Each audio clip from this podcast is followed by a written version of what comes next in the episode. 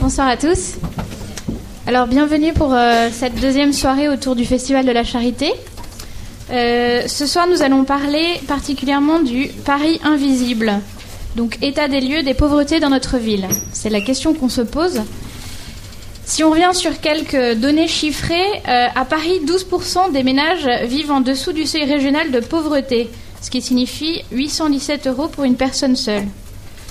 130 700 personnes bénéficient de minima sociaux, dont 62 600 du RMI.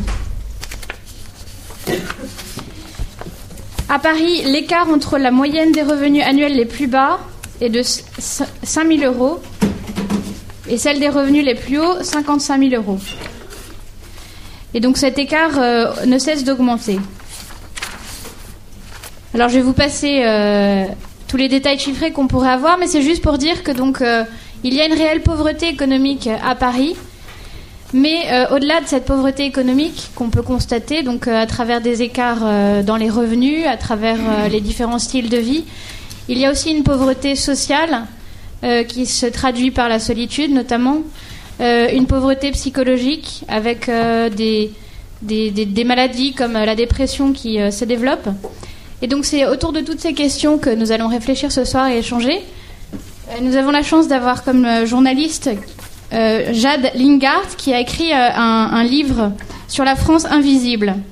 Donc avec deux chercheurs, Jade s'est interrogée sur ces différentes pauvretés qui sont souvent cachées, dont on ne parle pas mais qui sont pourtant réelles.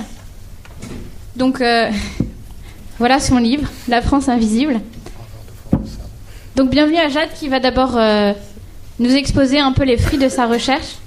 Et puis nous aurons un échange avec euh, différents intervenants, euh, différentes voix, en fait, différents reflets de cette pauvreté. Donc nous parlerons avec le père Olivier Ribado Dumas, qui est donc le curé de la paroisse Saint-Jean-Baptiste de Grenelle et qui est le vicaire épiscopal pour la solidarité à Paris. Voilà.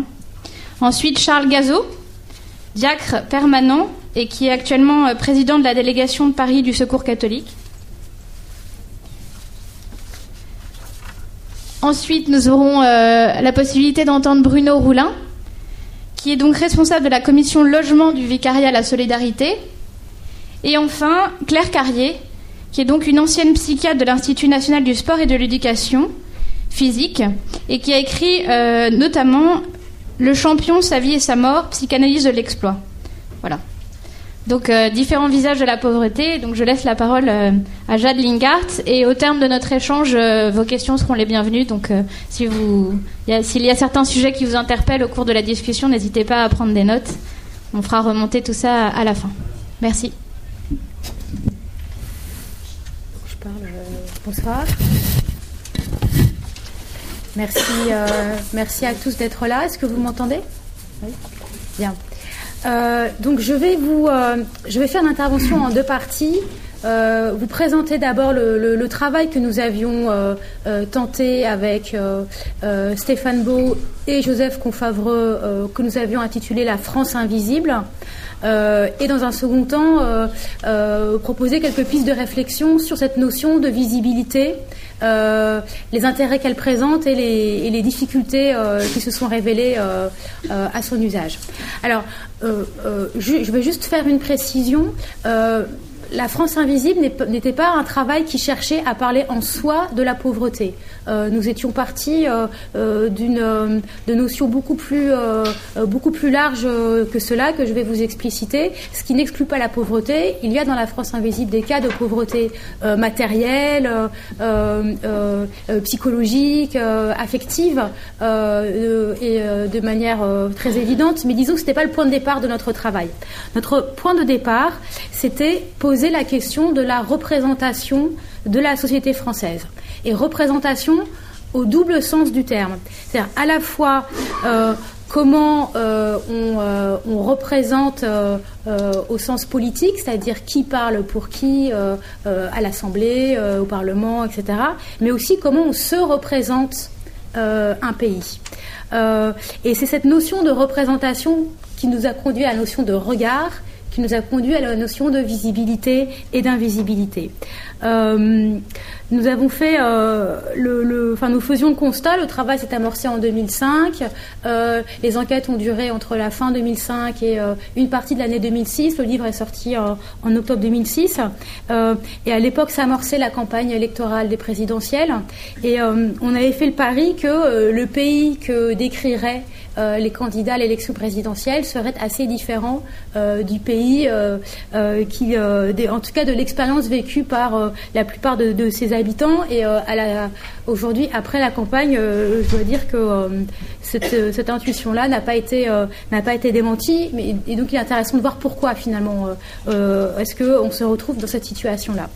Alors, ce que nous avons appelé la France invisible, c'était pour nous les populations qui, malgré leur nombre, sont masqués, volontairement ou non. J'insiste là-dessus, il n'y a pas forcément une intention de dissimuler, mais sont masqués volontairement ou non par les chiffres, par le droit, par le discours politique, par les représentations médiatiques, par les politiques publiques, par les études sociologiques. Euh, et donc ce sont ces populations qui peuvent se retrouver enfermées dans des catégories dépassées qui occultent euh, leurs conditions d'existence. Euh, je vais donner quelques exemples pour, euh, être plus, plus concrète. quelques, faits comme ça que nous avions constatés au, fur et à mesure de notre enquête et qui constituent, qui commencent à dessiner les périmètres de cette France invisible, c'est de considérer, c'est de se rendre compte, par exemple, que la proportion de travailleurs précaires est plus élevée dans le secteur public que dans le secteur privé, proportionnellement contrairement à ce que euh, à ce qu'on pourrait penser. C'est de considérer que euh, euh, de plus en plus de personnes ne demandent pas les prestations sociales auxquelles elles ont droit. également le fait que eh ben, la plupart de, de ce qu'on appelle les SDF, donc on va revenir, je pense, sur cette notion dans le courant de la soirée, mais la plupart de ceux qu'on appelle les SDF ont une adresse. Ils ne dorment pas nécessairement à la rue, mais ils n'ont pas d'adresse fixe. Euh, et, là commence, euh, une difficulté de, de, réponse en matière de, politique publique. Euh, de considérer que, pour autant qu'on puisse le savoir au regard des témoignages qui sont laissés, la moitié des adolescents qui se suicident s'interrogent sur leur identité sexuelle. que les licenciés donc les personnes qui ont été licenciées de leur emploi, ces licenciés qui retrouvent un emploi euh, connaissent presque systématiquement une perte de revenus. Euh, que euh, les femmes au foyer sont souvent, pas toujours, mais sont souvent des chômeuses dissimulées c'est-à-dire des femmes qui ont renoncé à un moment à chercher un emploi, parfois de, façon temporaire, euh, mais ont renoncé face euh, aux difficultés rencontrées ou euh, face à des difficultés familiales qui sont à un moment insurmontables. un autre exemple, un ouvrier non qualifié a deux fois et demi plus de risques de décéder avant 60 ans qu'un ingénieur. Donc c'est la question des inégalités sociales de santé. Euh, autre exemple encore, euh, que les procédures euh, judiciaires engagées contre les discriminations dont on s'estime, dont on peut s'estimer victime, aboutissent extrêmement rarement. Autre exemple sur un autre domaine, la rénovation urbaine démolit aussi des bâtiments en bon état et, et, donne du coup parfois l'impression à certains habitants des quartiers touchés par ces politiques de rénovation que ces quartiers s'améliorent à leur détriment, s'améliorent en les faisant, partir. Donc je prends à dessein euh, des exemples sur des champs très très très différents euh, pour vous montrer que potentiellement cette France invisible, elle est très vaste euh, et qu'elle est extrêmement diverses. C'est-à-dire que euh, ces invisibles euh, ne sont pas, euh, pour reprendre une notion politique qui a été importante pour beaucoup au XXe siècle, ils ne sont pas des nouveaux prolétaires. ce n'est pas une classe sociale homogène, ni même une catégorie sociale étanche. Et très souvent, ces invisibles n'ont rien à voir les uns avec les autres. Donc on n'est pas dans une catégorie sociologique, on n'est pas dans un statut. Hein, on pourra en discuter après, mais a priori, il n'y a pas de statut d'invisible euh, euh, qu'on pourrait imaginer être, euh, l'objet d'une revendication. Bon. mais en revanche, ce, qu'on constate et qui est intéressant à, à analyser, c'est que c'est un ensemble de situations fixes et aussi de processus, donc c'est quelque chose qui est à la fois fixe et en mouvement, un ensemble de situations et de processus ordinaires ordinaire, j'insiste là-dessus, c'est pas, il s'agit pas euh, simplement, il ne s'agit pas de traiter de phénomènes de marginalité, mais des situations et des processus ordinaires qui, à un moment, conduisent à un sentiment de non-reconnaissance, un sentiment de non-reconnaissance et de mépris social. Euh, et que ce sentiment-là, euh, il naît de d'une situation de, de soumission à l'habitude, par exemple, de routinisation de, de, ses propres des difficultés que l'on peut rencontrer, elle peut naître aussi de la méconnaissance de ses droits, hein, tout simplement. Hein, dans le cas de la personne qui pourrait demander euh, une prestation sociale, mais qui ne fait pas euh, le, chemin de, de, faire cette demande. Et du coup, découle, euh, découle de cela une vulnérabilité, à l'évidence, un isolement et un phénomène qui, est très intéressant et qui, pose, euh, qui pose évidemment, euh, évidemment problème quand on commence à, travailler sur ces questions, une perception individuelle de phénomènes en réalité collectifs. C'est-à-dire que le sentiment que finalement on est seul face à des difficultés et qu'on est le seul dans cette situation-là, le seul ou la seule dans cette situation-là, et que d'une certaine manière, ça, retire des recours possibles. Il y a encore moins de recours, euh, de recours possibles. Avec ça, on peut bien évidemment imaginer euh, que viennent également les sentiments de honte, le sentiment d'échec, la mise en échec, euh, la mise en échec, l'assignation plutôt à une situation d'échec, dont on serait responsable d'une manière ou d'une autre, bon, avec toutes les, les, difficultés psychologiques que ça peut, que ça peut entraîner. Donc tout ça est lié à, à, des facteurs nombreux, des facteurs complexes. Euh, je ne vais pas prétendre euh, en faire euh, là la, présentation synthétique en, quelques minutes. Ce sera sans doute l'objet de la discussion tout à l'heure. Mais en tout cas, ce qu'on peut constater, c'est que contribue à, cet isolement social, à cette vulnérabilité et à cette invisibilité, l'absence ou l'affaiblissement de cadres collectifs de témoignages et d'expressions, quelle qu'en soit euh, euh, leur nature. Euh, ça peut, c'est, lié à la faiblesse du syndicalisme, à l'effondrement euh, d'un parti comme le Parti communiste qui à un moment jouait un rôle de fonction tribunicienne, comme on dit, donc de porte-parole euh, des défavorisés. Euh, on pourrait aussi s'interroger sur les rapports avec la, pratique religieuse. J'imagine que c'est aussi un sujet qui pourra surgir dans la soirée. Et ça serait effectivement assez intéressant de voir comment est-ce que ça joue ou pas sur ces sentiments d'isolement. En tout cas, euh, ce qui est sûr, euh, en tout cas pour nous au sortir de cette enquête, c'était que parler d'invisibilité, c'était à la fois euh, vouloir rendre public certaines situations méconnues, mais c'était aussi poser la question des modes de réception du monde social. C'est-à-dire, c'était aussi poser la question du regard qu'une société, à un moment, porte ou pas sur elle-même. Et et, là, le, constat est un peu, euh, peu dur euh, à faire, mais, en même temps, euh, sans doute faut-il le faire. Il semble bien aujourd'hui que le monde social ne semble poser question qu'à partir du moment où il est rendu visible sur un mode spectaculaire. Et ça, on a tous fait l'expérience euh, de, ce type de, situation, du décalage entre euh, une réalité, euh, des expériences de difficultés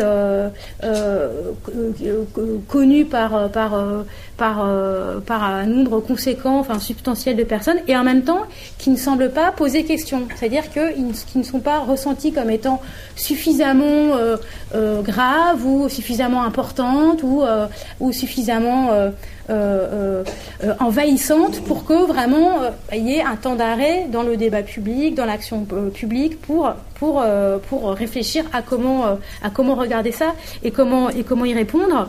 Bon, l'exemple le, plus, le plus flagrant de ça, c'est ce qui s'est passé autour des, des tentes euh, de médecins du monde, euh, ensuite euh, reprise d'une certaine manière par les enfants de Don Quichotte. On a bien vu comment personne dans ce pays ne pouvait prétendre qu'il n'y avait pas de personnes qui dormaient dehors dans les rues. Personne n'aurait pu dire ça parce que tout, enfin, la plupart des gens qui, qui sont un peu informés savent que c'est un phénomène qui existe. Et pourtant, il a fallu que ces personnes-là qui dormaient à la rue dorment sous des tentes pour que tout d'un coup leur visibilité euh, devienne euh, euh, incontestable et surtout que la, on pourrait dire la, puissance et la portée du problème devienne telle que voilà il y ait une discussion publique qui s'amorce autour de ça. Donc ça pose plein de questions. ça pose notamment la question de faut-il une scène faut-il un théâtre pour que des phénomènes sociaux massifs euh, soit repéré, soit identifié, soit pris en compte. Qu'est-ce qu'il faut donc pour que cela soit, euh, pris en compte? Il y a d'autres exemples euh, de, stratégies de communication utilisées par certains mouvements. on peut rappeler le groupe, le collectif Génération Précaire, constitué à l'origine par des stagiaires protestant contre euh, leurs conditions de travail euh, et qui, une fois de plus, toute personne travaillant en entreprise ou même dans une association a pu, avec un peu de curiosité, prendre conscience des, difficultés rencontrées par ces stagiaires, du décalage entre la masse de travail, entre les responsabilités qui leur étaient accordées et la faiblesse des rémunérations, la faiblesse de la reconnaissance, etc. Et bien, il a fallu que ce collectif, un moment ait l'idée euh, de manifester euh, euh, masqué de blanc pour que tout d'un coup, voilà, oh, ils devenaient, ils apparaissaient comme ça très fortement dans, dans l'espace public. Bon, toutes ces choses-là interrogent sur, sur la question de, de, la visibilité, de l'invisibilité, sachant que, bien évidemment, cette notion est infiniment subjective. C'est-à-dire que, à la fois, il n'y aurait pas d'invisible s'il n'y avait pas des gens qui ne regardaient pas, donc euh, c'est forcément, forcément quelque chose qui se passe euh, euh, à deux niveaux. Il n'y a pas d'un côté les invisibles et d'un côté l'autre, et ben il y a les autres. Il y a d'un côté les invisibles, d'un côté ceux qui ne regardent pas, et les deux groupes peuvent, à certains moments, en tout cas les individus qui les composent, s'échanger la place. et puis par ailleurs, dire aussi que parmi ces invisibles, il y a aussi beaucoup de muets c'est-à-dire euh, beaucoup de personnes qui euh, sont d'autant plus invisibles qu'elles n'ont pas euh, l'envie, les possibilités d'exprimer une situation, n'ont pas nécessairement non plus l'envie de revendiquer. C'est-à-dire que toutes les souffrances, toutes les difficultés ne suscitent pas des mouvements sociaux ne suscitent pas des mobilisations. Et il y a infiniment de, choses qui restent euh, dans le secret euh, des familles, euh, dans le secret, même dans le secret des, individus, parce que voilà, elles ne, peuvent pas, compte tenu des conditions qui sont, qui sont les leurs, de leur culture, de la connaissance de leurs droits, on revient à, à ce que je faisais au départ, en position de d'articuler, de verbaliser, de raconter ce qui est ce qui est vécu et expérimenté. Alors bon, euh, faut pas non plus euh, faire un, tableau trop, euh, trop pessimiste de, de comment est-ce qu'on rend visible. Il y, a, y, a, des tentatives qui sont faites, enfin il y a, des, travaux qui sont faits, il, faut, il, faut, il faut les reconnaître. Il y a eu un livre assez jalon, en tout cas pour nous, au, coordinateur de la France Invisible, c'est La misère du monde. Euh, le livre euh, qu'avait coordonné Pierre Bourdieu en 93 et qui justement avait tenté de, de, dire, euh, de, de, pointer un peu, un peu cette, ces questions-là. Et ce qui est intéressant quand on relit aujourd'hui l'introduction de, la, misère du monde, c'est qu'une distinction y était faite entre la misère de position et la misère de condition.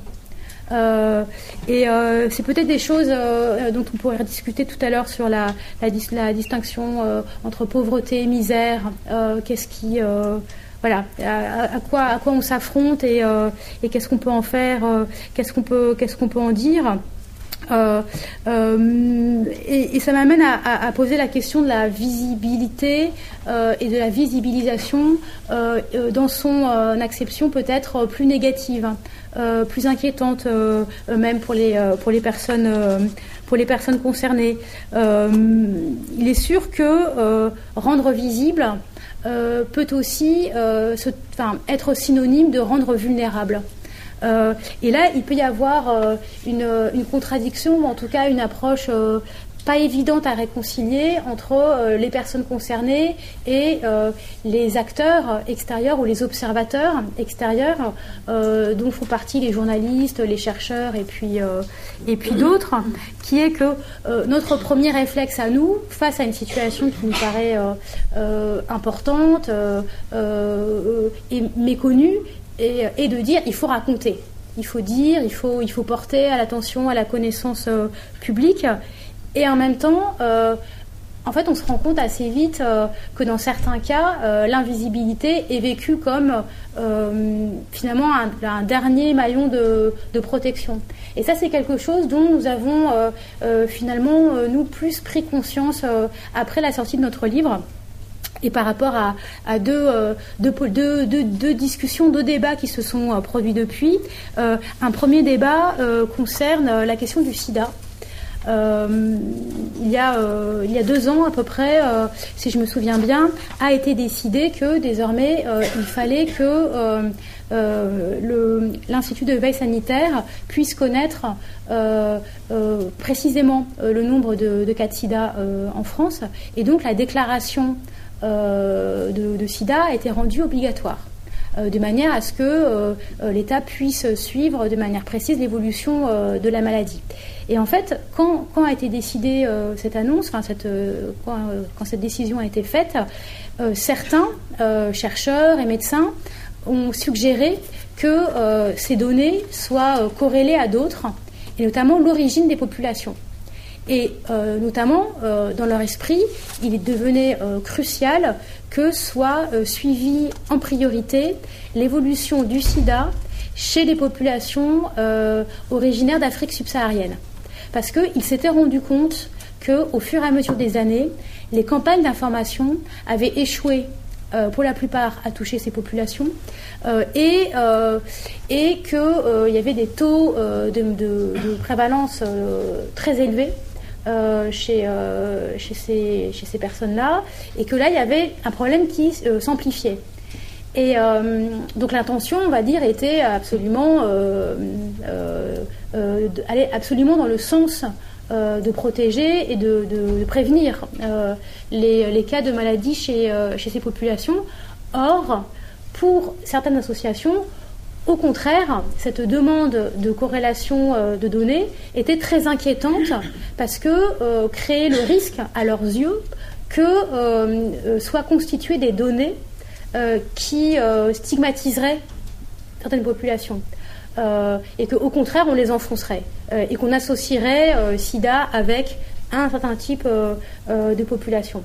Euh, autre, situation, autre exemple de cette difficulté de parler de, visibilité et de visibilisation, c'est la discussion sur les statistiques dites ethniques. En tout cas, euh, la discussion qui porte est-ce qu'il euh, il est légitime ou pas d'avoir quelques données qui permettraient de, d'établir de manière plus précise que ce qu'on a aujourd'hui des niveaux, de mesurer des niveaux de discrimination en lien avec pas simplement euh, l'origine des gens et leur pays de naissance, mais également la couleur de leur peau. Et là, on voit bien, une fois de plus, euh, où, se fait le débat. D'un côté, certains qui disent il nous faut ces données, il nous faut être capable de mesurer pour pouvoir lutter contre et pour pouvoir mener des politiques d'information euh, sur l'antiracisme, sur l'antidiscrimination plus précises. Et de l'autre, les personnes qui disent mais pas du tout, en créant ce type euh, d'information, vous risquez de mettre en place un dispositif de fichage de la population et quel sera l'usage de ces fichiers si un jour ils existent. En réalité, le débat est encore plus compliqué parce qu'il y a il y a différents types de de, fiches ou en tout cas de mesures et que tout fichage n'est pas recensement et que bon voilà il y a des choses plus fines qu'offrent des possibilités plus fines offertes par la statistique publique. Mais en tout cas l'exemple illustre bien la difficulté que peut aussi représenter la visibilité. Donc pour France Invisible, on a envie de dire oui, il faut rendre visible. Ben, peut-être. Bon, est-ce qu'on peut rendre euh, visible quelqu'un malgré lui-même, d'une certaine manière euh, quelle est la part euh, accordée à la personne que l'on veut rendre visible dans, ce geste-là?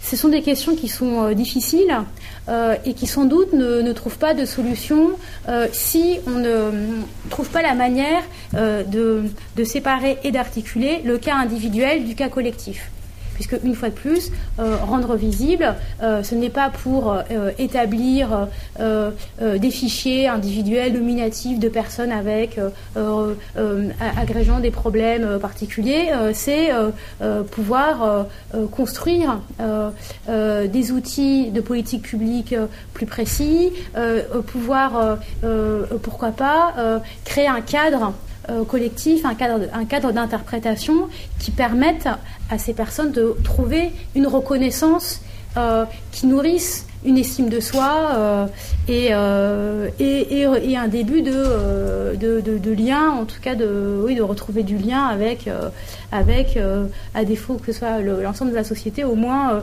les, gens, les gens qui le côtoient. Euh, donc voilà, ça c'est sans doute euh, l'une des plus grosses, euh, l'un des plus gros écueils ou en tout cas l'une des plus grosses difficultés posées par la notion. Et il y en a une deuxième qui est plus anecdotique, mais, qui, en même temps est pas inintéressante. C'est lorsque notre livre est sorti, les, quelques émissions de télévision auxquelles nous, avons été invités nous ont souvent placés dans une même situation, c'est-à-dire que le journaliste qui animait euh, l'émission de télévision, euh, nous présentant, euh, disait Bon, alors voilà, un tel, la France invisible. Bon, alors la France invisible, hein, c'est la France des prisonniers, des drogués, voilà quoi. Les vraiment, autrement dit, la France, la France des marges, la France des extrêmes. Or, pas du tout. Nous, au contraire, ce qu'on ce qu'on défendait, c'était ce dont nous parlons, ce sont des phénomènes massifs, des phénomènes massifs, mais non perçus. Et ça, c'est un, c'est, on se rend compte du poids, euh, du poids du regard euh, dans ces moments-là et de la difficulté en fait à faire passer un message euh, sur cette notion d'invisibilité, ce qui rejoint l'interrogation sur le spectaculaire tout à l'heure finalement, euh, il est euh, paradoxalement plus facile de faire, euh, de faire entendre la réalité, les conditions de vie, les, les, situations personnelles et d'urgence personnelle de personnes en grande situation d'urgence, en grande situation de détresse, en situation de, grande misère, on va dire. mais que quand c'est un peu moins violent, mais un peu plus, massif, euh, ben, voilà, là il y, a un vocabulaire à trouver pour faire passer cette idée-là, mais en tout cas, euh, la réception euh, par l'espace médiatique, on va dire, elle est, elle est difficile. elle, est, elle est assez difficile. Voilà. Non mais je, voilà.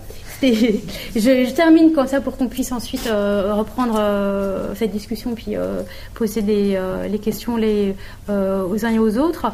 En disant peut-être une toute dernière chose qui n'est pas contradictoire avec ce que, ce que j'ai dit précédemment, mais c'est que dans le cours de l'enquête, nous avons toujours expliqué aux personnes interviewées, interrogées, que euh, le, leur euh, témoignage euh, s'inclurait dans un livre qui s'appellerait La France invisible. Et tous, sans aucune exception, nous ont toujours répondu en disant Ah, mais c'est ça, invisible, c'est ça, c'est exactement ce que je suis. Donc en même temps, il y a peut-être dans cette notion d'invisibilité une, possibilité de réappropriation par ces personnes à la fois. Donc je pointe bien le danger hein, qu'il pourrait y avoir à rendre peut-être visible trop, trop, trop brusquement, mais en même temps, il y avait un a priori euh, positif de la part des personnes euh, rencontrées. Voilà, j'ai terminé. Merci. Je crois que les applaudissements sont bien mérités. Merci beaucoup, Jade. Donc euh, la parole est au père Olivier Ribado-Dumas. Donc je rappelle, vicaire épiscopal pour la solidarité. Voilà, qui va sûrement nous donner un, un autre regard de cette France invisible et même peut-être plus de Paris invisible. Vous me pardonnerez d'être prêtre et de citer euh, l'évangile que nous avons entendu aujourd'hui qui, m'a semblé particulièrement pertinent lorsque j'ai entendu Jade. C'est un passage de Saint Marc qui dit, Jésus disait, Est-ce que la lampe vient pour qu'on la mette sous le boisseau ou sous le lit? N'est-ce pas pour qu'on la mette sur le lampadaire? Car il n'y a rien de caché qui ne doive être manifesté, et rien n'est demeuré secret que pour venir au grand jour. Si quelqu'un a des oreilles pour entendre, qu'il entende. Et il me semble que cette France invisible dont vous avez parlé, elle est essentiellement celle de la question, elle pose essentiellement celle de la question du regard. Et je voudrais, si vous me permettez, essayer de réfléchir sur ce que nous, nous voyons ou sur ce que parfois nous essayons de ne pas voir. Le pari invisible, pour moi, c'est le pari que nous essayons de rendre invisible alors qu'il est si évident à nos yeux.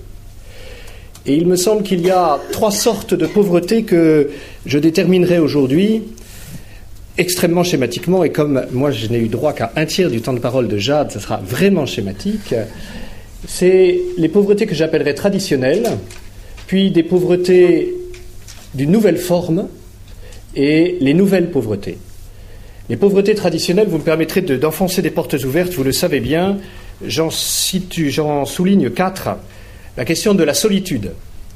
Comment nous savons que Paris est une ville particulièrement anonyme et que très certainement la plus grande des pauvretés que nous pouvons avoir, celle qui reste cachée et celle à laquelle nous sommes affrontés, c'est celle de la solitude.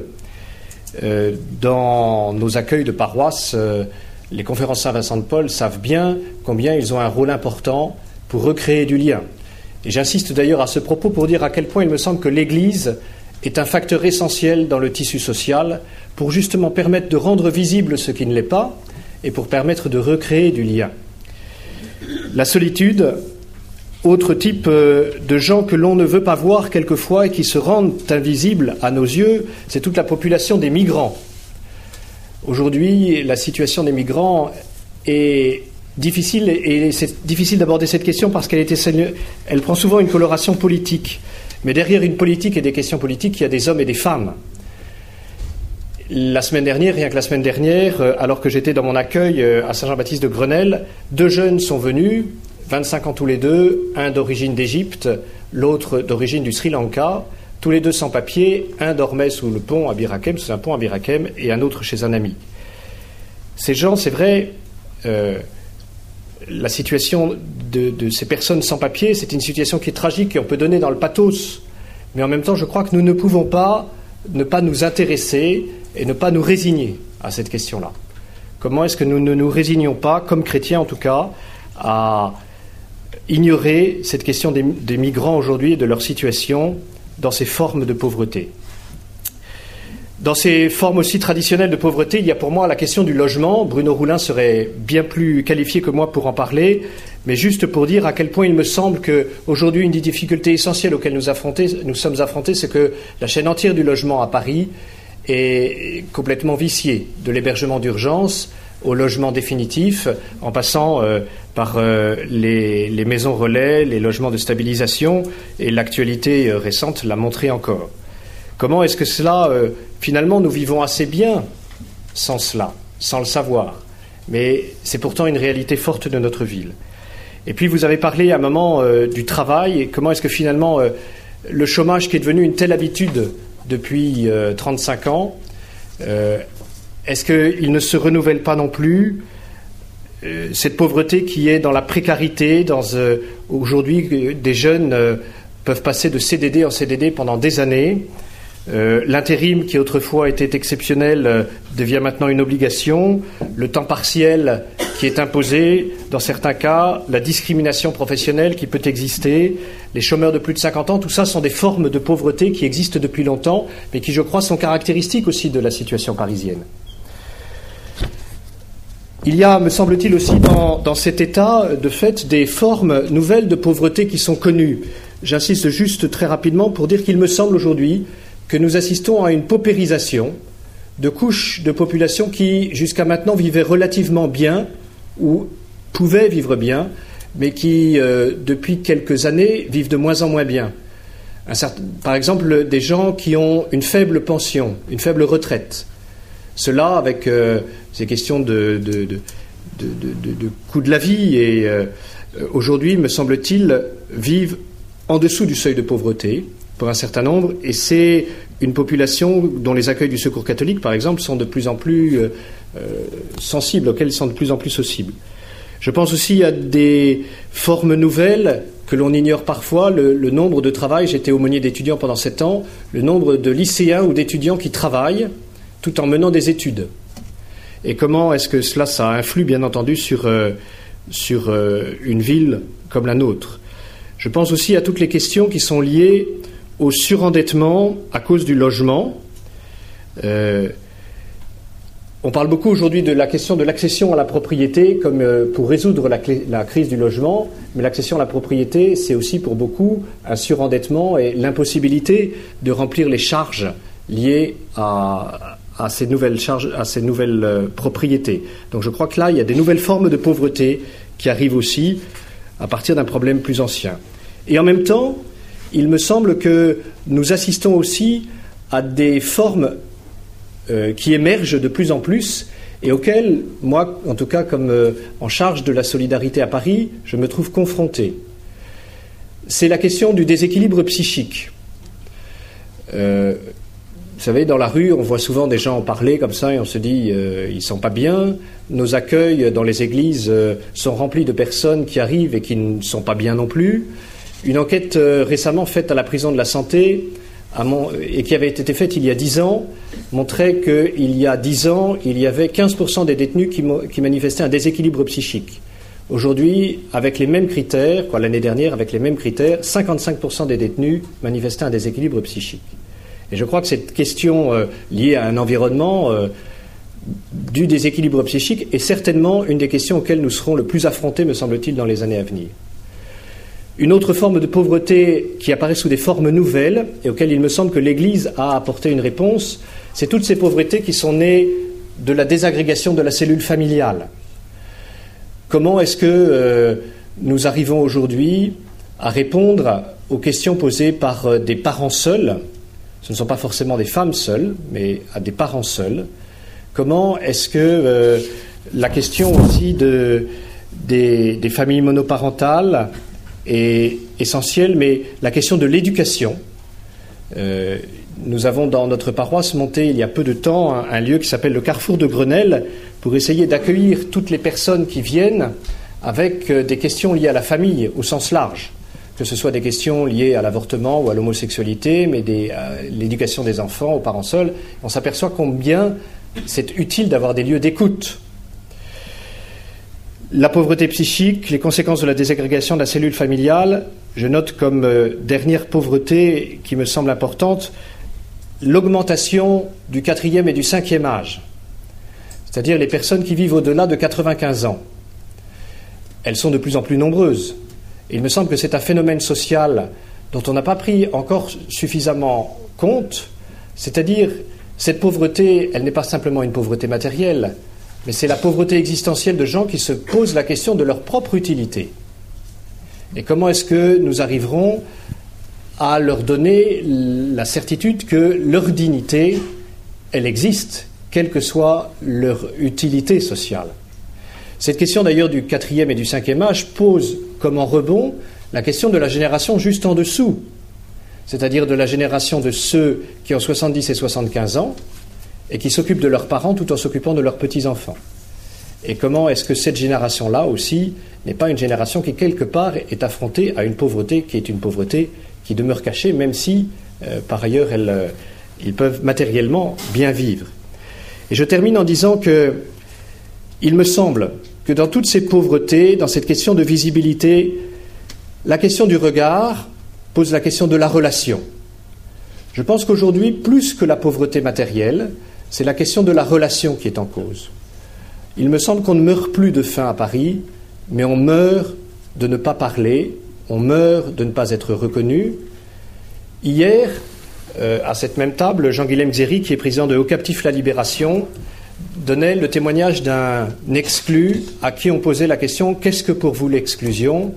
Et il disait Pour moi, l'exclusion, c'est le fait qu'il n'y a que des gens qui sont payés qui me parlent. Ce n'est pas nier le rôle et l'importance de toutes les personnes salariées qui font ce travail-là, mais c'est signifier qu'il est un objet de travail pour un certain nombre de personnes qui sont payées pour lui parler. Et comment est-ce que notre société va pouvoir générer, comment est-ce que c'est justement le travail de l'Église, de générer aussi des lieux de parole, des lieux pour établir la relation? Merci beaucoup, mon père. Donc, euh, crois que le père euh, Dumas a bien pointé du doigt euh, donc ces nouvelles formes de pauvreté et le grand défi euh, que, que, que, cela représente pour l'Église aujourd'hui. Donc, nous aurons l'occasion de, revenir sur le sujet. la parole va être maintenant à Charles Gazot, donc qui est diacre et donc je rappelle président de la délégation de Paris du Secours catholique et qui a aussi fondé euh, une association qui s'appelle Cœur du 5 et qui euh, s'occupe de gens de la rue. Voilà. Merci, merci beaucoup.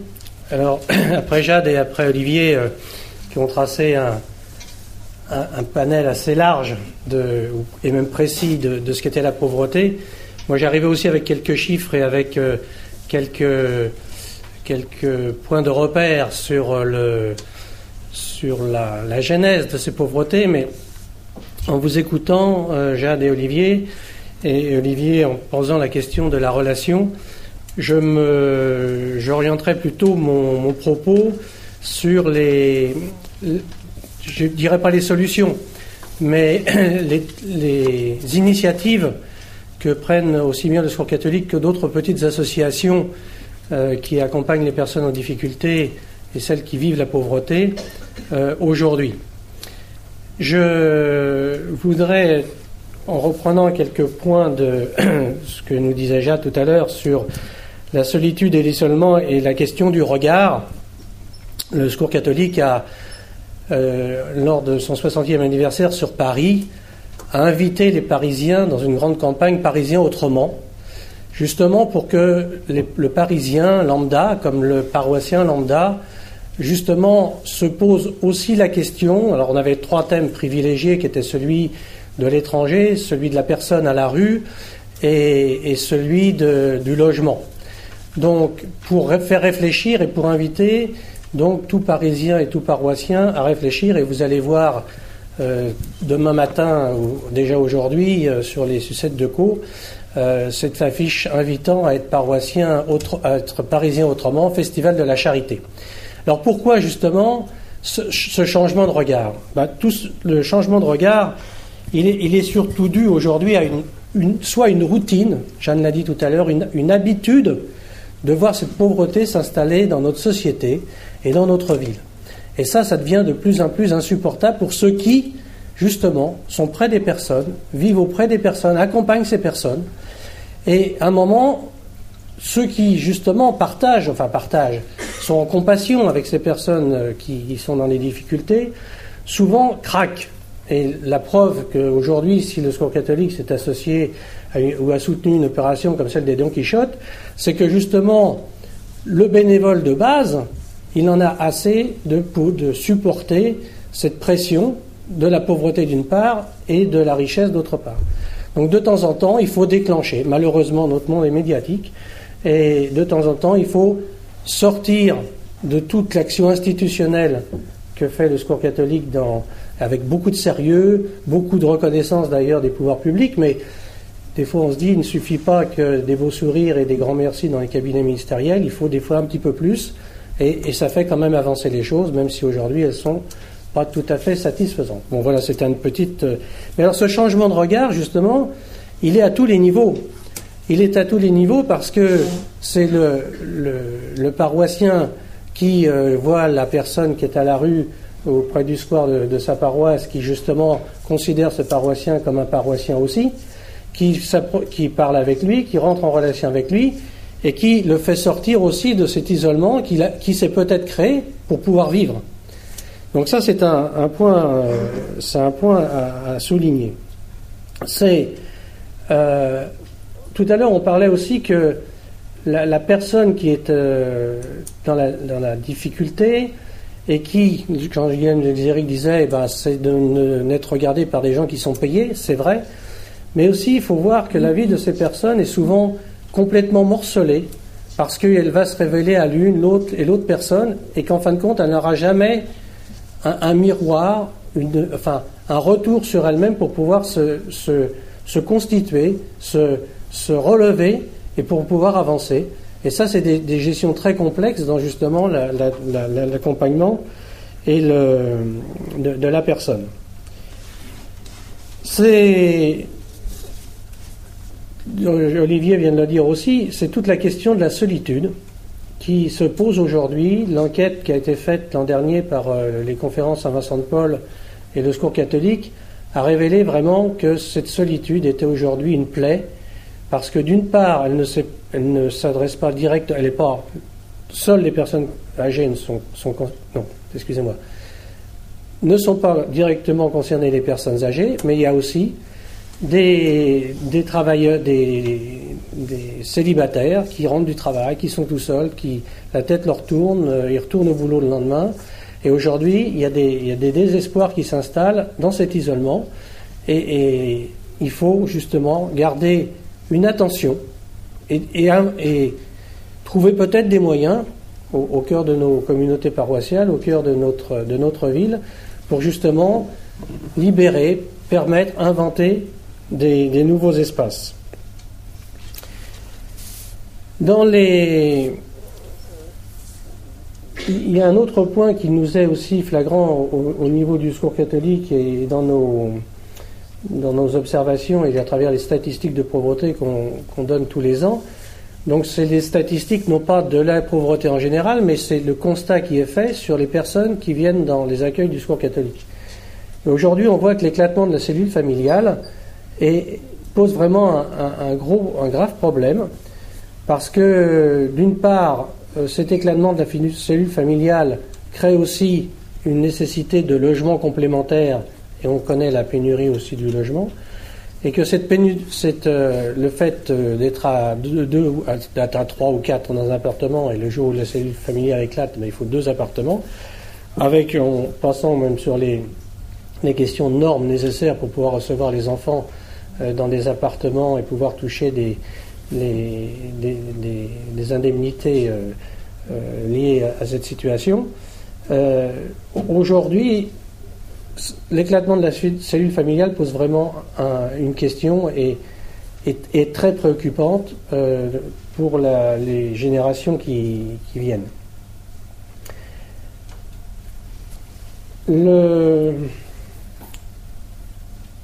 Dans, le domaine aussi du logement, euh, on en a parlé un tout petit peu tout à l'heure, c'est euh, ce blocage de toute la chaîne du logement, enfin de la rue, jusqu'au bail privé, qui est complètement euh, aujourd'hui contrainte, parce qu'on n'a pas aujourd'hui les moyens, les, par exemple, je, vais prendre un, un, cas très simple, les personnes qui sont en CHRS. Les CHRS sont les centres d'hébergement et de réinsertion sociale. Les personnes qui vont vers leur autonomie parce qu'elles ont un travail, elles sont dans ce, dans ce centre d'hébergement et de réinsertion sociale, elles pourraient très bien subvenir à leurs moyens, à leurs besoins et puis accéder à un logement, mais aujourd'hui le logement social au bout n'est pas, n'est pas là pour l'accueillir. Donc le CHRS est engorgé, le centre d'hébergement d'urgence lui-même est engorgé parce que bah, l'accès au CHRS n'est pas possible et les gens restent dans la rue. Donc on voit que à travers les différents stades de cette, progression vers euh, un logement, enfin un, logement autonome et une vie autonome, tout est bloqué. Et aujourd'hui, le, problème de, ce logement, bah, il s'est fait, il est, il s'est fait public et, médiatique à travers euh, les quais de Seine euh, récemment. Et, aujourd'hui, la solution n'est pas, là, n'est pas non plus au, rendez-vous. Donc, c'est un, c'est un problème euh, très difficile, d'une part, à résoudre, et c'est aussi un problème de, voisinage. On parlait de lien social. Parce que quand on veut euh, essayer de, créer une maison relais ou un centre d'hébergement ou un CHRS quelque part dans Paris, on a souvent des, pressions des habitants du quartier en disant mais qu'est-ce qu'on va nous emmener? Qu'est-ce, que, qu'est-ce qui va se passer? Qu'est-ce que ceci? Qu'est-ce que cela? Et en général, ce ne sont que des préjugés, ce sont que des, des on-dit, rien n'est prouvé. Alors que quand le, le, on a même des, cas, euh, des exemples bien précis, de maisons relais qui étaient installées dans un quartier de Paris, une pétition s'était euh, créée, la pétition est arrivée au responsable de la maison relais, mais le responsable a dit Mais attendez, ça fait déjà 4 mois que la maison tourne. Donc voilà, il n'y avait pas eu de dérangement particulier dans, le quartier. Donc aujourd'hui, des préjugés qui mettent souvent en difficulté tous ceux qui travaillent dans ce domaine-là. Bon, voilà donc quelques aspects des difficultés il y a un, autre point qui est important dans le lien social que l'on veut mettre en, que l'on désire mettre en place, c'est toute la, participation des personnes au, au projet qu'elles veulent mener ensemble. Alors ça se fait dans des groupes de, parole, dans des groupes de personnes qui partagent les mêmes préoccupations, pour qu'elles trouvent par elles-mêmes leur projet et définissent leur projet. Et ça, c'est vraiment leur donner une place et une parole. C'est-à-dire que ça ne s'invente pas par celui qui ou celle qui accompagne, mais c'est la personne elle-même qui se met en situation et qui monte son projet. Et là, ça porte bien entendu des fruits. On n'invente pas un, euh, un, projet de logement, par exemple, avec des personnes en leur servant ça sur un plateau. Souvent, on s'aperçoit que le projet a été mal monté et la famille refuse, mais si la, famille participe à la définition de son projet et, avance dans son projet, les fruits sont tout de suite là et la, solution est là.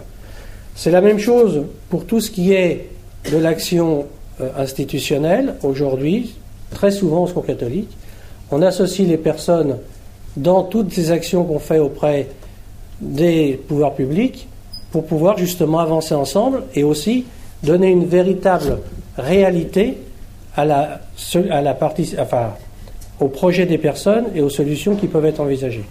Donc voilà quelques bribes de, solutions ou de,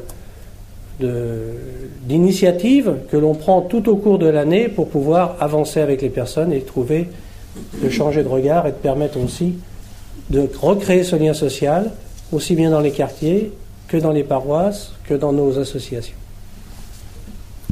Merci beaucoup Charles Gazot. Donc euh, vous avez évoqué les questions de logement. Euh, nous allons approfondir euh, cette question-là avec Bruno Roulin, donc, qui est responsable de la commission logement du Vicariat à la Solidarité. Merci. Tout d'abord, je voudrais faire une remarque liminaire sur ce qui a été dit au sujet de la pauvreté visible. On a parlé de la pauvreté invisible. En ce qui concerne la pauvreté visible, en ce qui concerne la pauvreté visible, si vous voulez, euh, actuellement, euh, cette pauvreté définie statistiquement. Euh, pour ma part, je pense que les éléments statistiques qui permettent de la définir ne sont pas tout à fait opérationnels, puisque, pour donner un exemple, si, par extraordinaire, le niveau de vie des Français baissait globalement de 20%, on aurait toujours le même nombre de pauvres en France. Bien, en ce qui concerne la pauvreté invisible, je dirais que euh, on a défini euh, abondamment ce que c'était. Et en tant que Vincentien, membre des conférences Saint-Vincent de Paul, je dirais que, à mon avis, pour euh, traiter cette pauvreté invisible, le meilleur moyen, c'est la charité de proximité. Comme vous le savez, les conférences Saint-Vincent de Paul ont une euh, existence totalement décentralisée. Il y a à peu près une conférence sur Paris, tout au moins, un peu moins d'une conférence par paroisse. Et donc, les conférences Saint-Vincent de Paul se trouvent dans chaque paroisse au niveau de pouvoir découvrir ces détresses cachées, cette pauvreté cachée, quelquefois même cette misère cachée l'exemple type de personne que nous visitons, eh bien, c'est la vieille dame, parce que les statistiques sont telles qu'il y a plus de vieilles dames que de vieux messieurs. C'est la vieille dame de 80 ans ou plus qui se trouve coincée dans un sixième sans ascenseur, dont l'état de santé ne permet pas de descendre, dont les ressources ne permettent pas de se payer un certain nombre de compléments à son existence, et qui donc souffre à la fois d'un logement qui n'est pas tout à fait décent, pour euh, employer un, euphémisme, et une solitude totale au plan matériel et au plan affectif, puisque souvent elle, n'a pas de famille ou elle se trouve totalement isolée. Tout à l'heure, le père Ribado Dima disait qu'on ne, on ne mourrait plus de faim à Paris, c'est exact, mais on y meurt encore de froid, et on y meurt quelquefois aussi de chaud pendant la canicule. Et ça, c'est des problèmes qui sont liés au logement. Donc, à Paris, le problème crucial aujourd'hui, c'est le problème du logement. Deux chiffres, je ne vous assommerai pas avec des chiffres, mais deux chiffres. Il y a 110 000 demandes de logements sociaux sur Paris, et tous les ans, on satisfait 14 000 de ces demandes. Un logement, normalement, c'est 2-3 ans de construction. Sur Paris, c'est quelquefois 3-4 ans de construction. Donc, le souci du vicariat à la solidarité, et partant de l'épiscopat de Paris, c'est de voir comment on peut essayer, non pas de résoudre, mais de contribuer à euh, améliorer cette situation. Donc euh, le vicariat de solidarité a créé une commission logement qui regroupe un certain nombre de mouvements qui œuvrent dans le domaine du logement, qu'ils soient, pour la plupart, catholiques, mais ils travaillent en lien avec d'autres associations. Aujourd'hui, cette commission, dans le cadre du Festival de la Charité, a réalisé une exposition qui tourne dans un certain nombre de paroisses parisiennes. Tout à l'heure, le père Ibado Dumas m'a indiqué que c'était dans 50 paroisses, à peu près, 40 à 50 paroisses, pour sensibiliser les, les paroissiens et les Parisiens au, niveau du problème du logement. Que pouvons-nous faire? Le logement, comme je vous l'ai indiqué, c'est un problème difficile, mais on peut ne pas rester totalement, je dirais, inactif vis-à-vis de ce domaine. Euh, comme vous le savez, un certain nombre de logements sur Paris sont vides. Il ne s'agit pas de faire euh, n'importe quoi avec ces logements vides, et en particulier de causer un préjudice, bien entendu, aux propriétaires de ces logements. Mais, malgré tout, les propriétaires de ces logements peuvent, par le biais d'associations, par le biais même de la mairie de Paris, ils peuvent avoir un certain nombre d'assurances et un certain nombre de facilités pour pouvoir mettre ces logements dans le circuit. Le problème du logement est tel à Paris que toute solution concernant un logement, qu'il soit logement normal, qu'il soit logement social ou qu'il soit logement CHRS ou autre, se répercute sur la chaîne du logement. Et donc, résoudre un problème de logement, c'est par un jeu de domino résoudre le problème du logement des plus défavorisés. Donc, j'attire l'attention de chacun et chacune sur les possibilités d'action qu'il y a dans ce domaine-là. Je vois dans l'assistance un certain nombre de personnes qui ont résolu ces problèmes de logement par une coup de pouce aux uns et aux autres. Et je crois que c'est le devoir de chacun de s'investir dans ce domaine-là, puisque c'est aujourd'hui le gros problème sur Paris. Alors, nous, euh, catholiques, ou nous, euh, paroissiens des paroisses de Paris, pouvons-nous résoudre ce problème seuls? Non, certainement pas. Donc, faire ça avec les associations, c'est sûr, mais aussi faire ça avec des gens qui sont des Parisiens comme nous. Je dirais que euh, le problème du logement est l'occasion pour les catholiques et les chrétiens de Paris de tendre la main à d'autres. Et euh, je voudrais terminer en rappelant que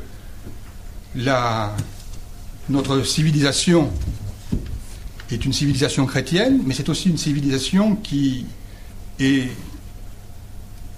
d'inspiration grecque. Et je voudrais rappeler que Antigone disait Je suis né pour partager l'amour. Je crois que nous avons le devoir de partager l'amour avec ceux qui ne partagent pas notre foi, mais qui peuvent nous aider dans ce domaine du logement. Et je crois que c'est tout à fait nécessaire.